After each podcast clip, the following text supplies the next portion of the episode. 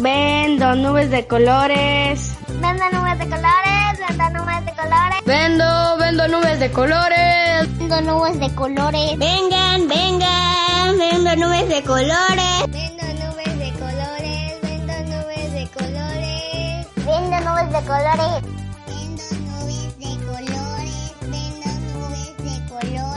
Vendo nubes de colores, vendo nubes de colores a tres pesitos. Perentuches, bienvenidos a Vendo Nubes de Colores.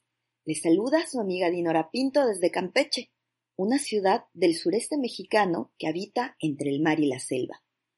Como en muchos otros lugares del mundo, la naturaleza ha nutrido nuestra cultura, haciendo que las personas construyamos mitos y leyendas relacionados con lo que nos rodea. Así en ciudades como la mía, que tienen el mar cerca, seguro tienen múltiples historias de seres que habitan las profundidades.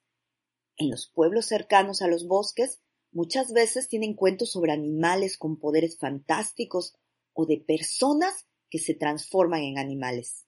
A eso se le llama teriantropía. Eh, ¿Terian qué? Yo tampoco conocí esa palabreja. Resulta que viene del griego y que significa algo así como hombre bestia. Es decir, seres humanos que se convierten en animales o a la inversa. En muchas regiones alrededor del mundo tienen este tipo de historias. Por ejemplo, en México tenemos a los nahuales y también tenemos a los guay. En otros países tienen relatos de animales con características que hacen que los pobladores los consideren casi humanos o que crean que son capaces de convertirse en personas, como la historia que les voy a compartir. La foca que no olvidó. Mucho tiempo atrás, Magnus Muir estaba recogiendo lapas a la orilla del mar, en la parte oeste de Hagnes, en Sandai, cuando quedó desconcertado al escuchar desde algún lugar entre las rocas un sonido bastante curioso. A veces parecía como una persona gimiendo de dolor, como si al cabo quisiera convertirse en un sonido alto como el mugir de una vaca agonizante.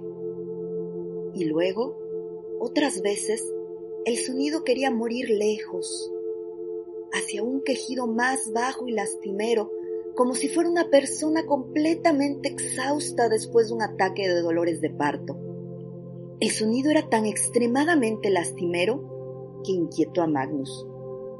Magnus no pudo ver nada por un instante, excepto una gran foca, muy cerca de las rocas, metiendo su cabeza en la superficie del agua y mirando atenta una ensenada a poca distancia de allí. Y Magnus se apercibió de que la foca no tenía miedo, nunca se zambulló y nunca cesó de mirar aquella ensenada. Magnus cruzó una gran roca que yacía entre ese lugar y él, y allí, en un rincón de la ensenada, vio una foca madre tendida en los estertores de sus dolores del parto. Era esta la foca la que había hecho todo el amargo gemido y los ruidosos bramidos. Por su parte, el padre foca, desde el mar, miraba a su pareja en problemas. Magnus se quedó parado mirándola a su vez y dijo que era lamentable ver lo que el pobre y tonto animal sufría. Y allí se quedó, guardando cierta distancia, hasta que dio a luz dos crías de foca en buen estado, las cuales apenas tocaron las rocas, se sostuvieron de sus mamas. Magnus pensó que las pieles de las crías le servirían para hacerse un espléndido chaleco, y corrió hacia donde estaban tendidas las tres focas.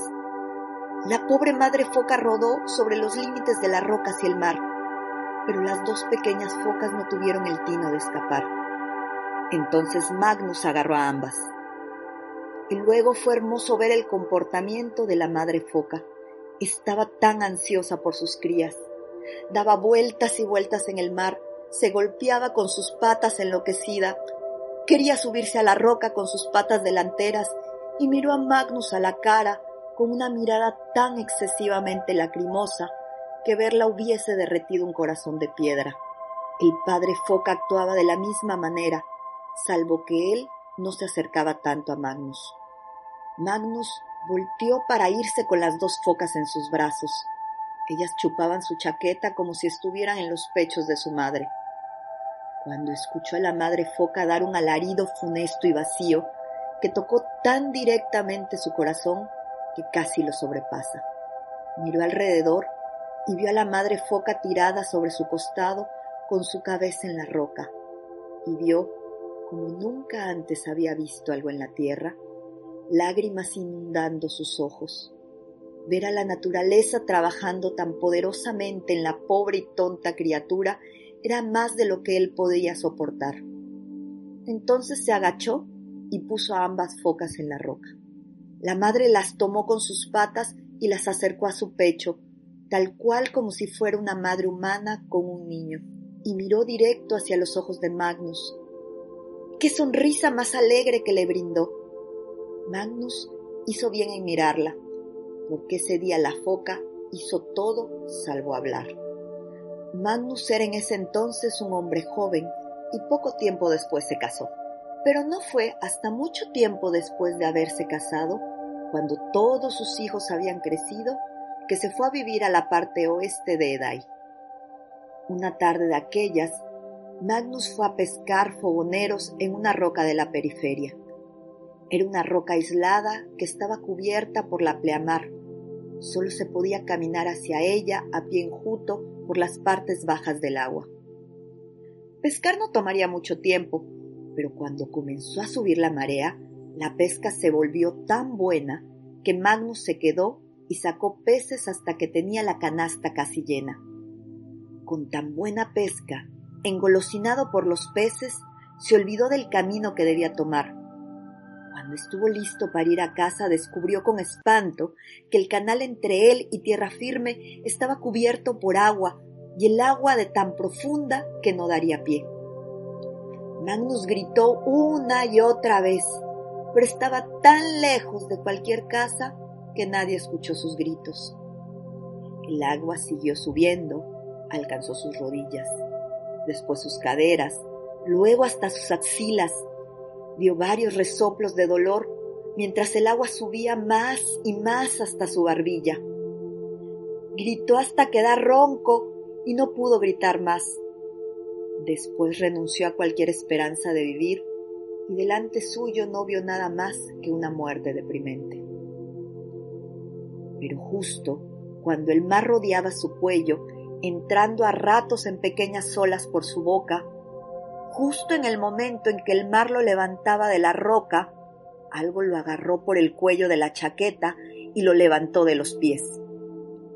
No tenía idea de lo que era o dónde estaba, hasta que halló sus pies en el fondo, donde ya no podía vadearse a salvo hacia la orilla.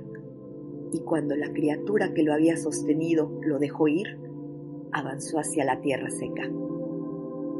Miró hacia el lugar de donde había venido y vio una gran foca nadando hacia la roca, donde se sumergió, tomó su canasta con peces y nadó con ella hacia la tierra.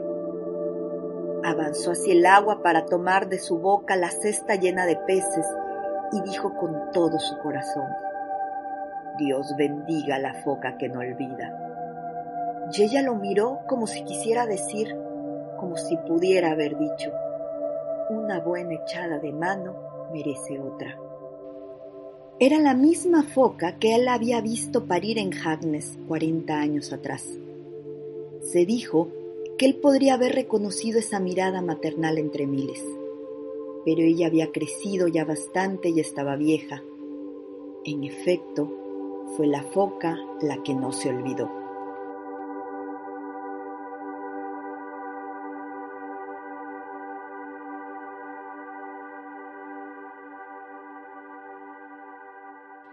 Esta historia fue recopilada en el siglo XIX por Walter Traill Denison, un hombre que vivía en las islas Orkney, en Escocia, donde existen varias leyendas alrededor de las focas o Selkie Folks, como les llama la tradición del lugar. Según las historias, estos animales, con una mirada tan humana, son en realidad seres encantados que se pueden transformar en personas bellísimas. Cuando se convertían, conservaban su piel para poder volver a su forma de foca y al mar. Esta y otras historias puedes encontrarlas en el libro El retrato y la rosa, Historias de Seres Encantados, editado en México por Conaculta y Alas y Raíces. Si ustedes conocen otras leyendas sobre esta relación entre los seres humanos y los animales, nos encantaría que nos las compartieran. Recuerden que lo pueden hacer a través de nuestras redes sociales. Estamos en Facebook y en Twitter como Cuando un niño lee. O si quieren escuchar otras cápsulas, síganos en iBox o en Spotify. Se despide su amiga Dinora Pinto. Nos escuchamos en nuestra próxima lectura.